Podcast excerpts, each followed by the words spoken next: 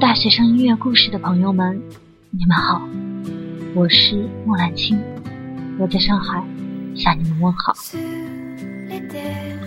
如果音乐能够抚慰伤痛，我希望时光能够单曲循环。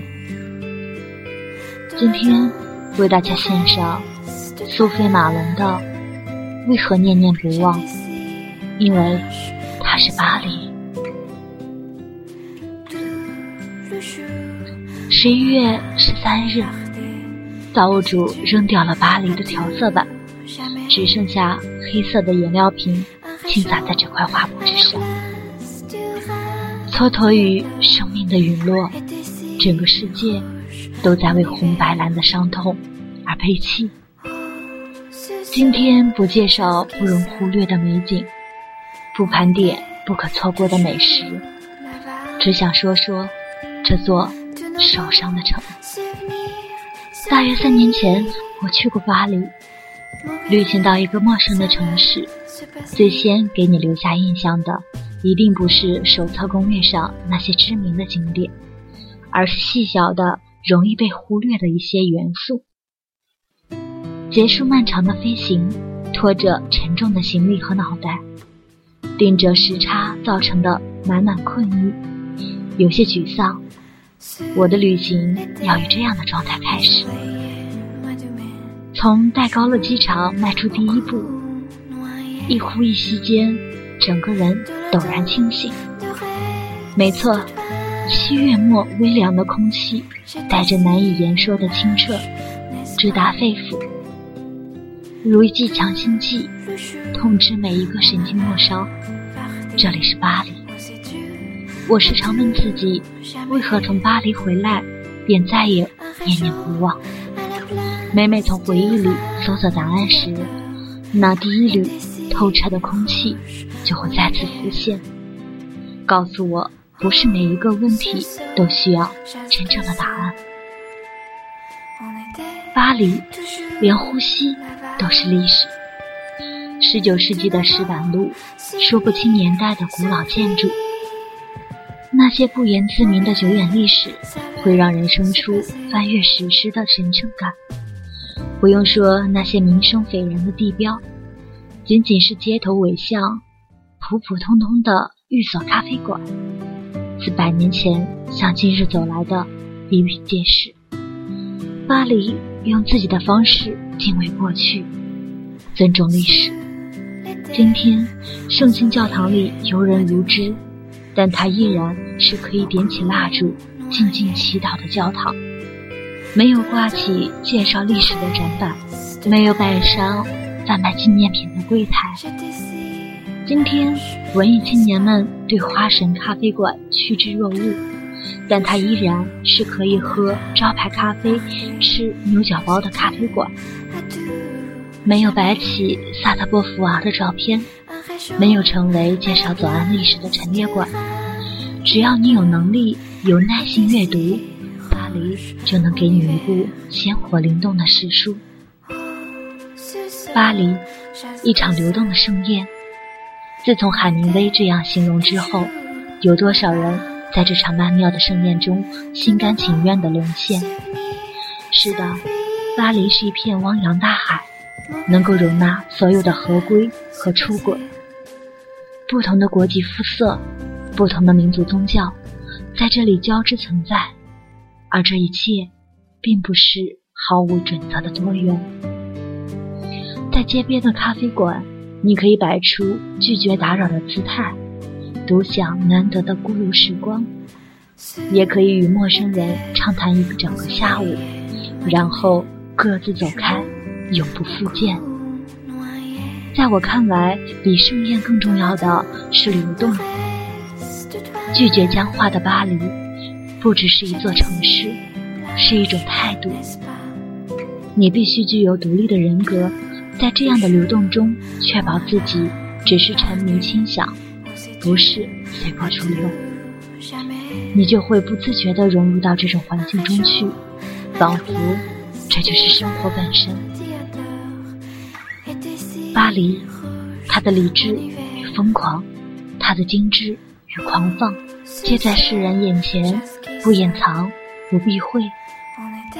它有塞纳河边的温情，也有地铁里难掩的臭气。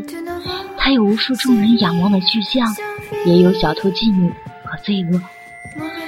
辉煌耀眼的宫殿是巴黎，污秽阴暗的贫民窟也是巴黎。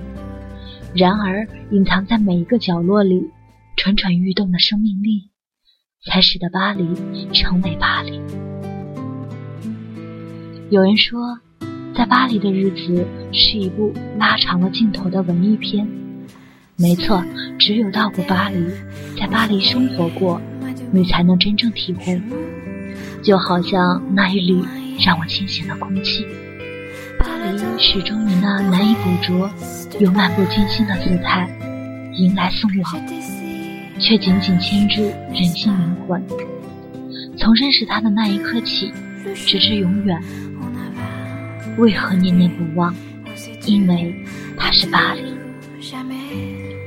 此刻的巴黎依然在颤抖。那些变成死亡数字的生命，在畅想生活时戛然而止，在未说再见时忽然永别。悲痛的城背负了一条血淋淋的伤口，然而伤口总会愈合，伤痛终将散去。不久的未来，巴黎依然会敞开衣袂，在每一个璀璨的白天，在每一个深邃的黑夜，拥抱孤独的灵魂，容纳不灭的记忆。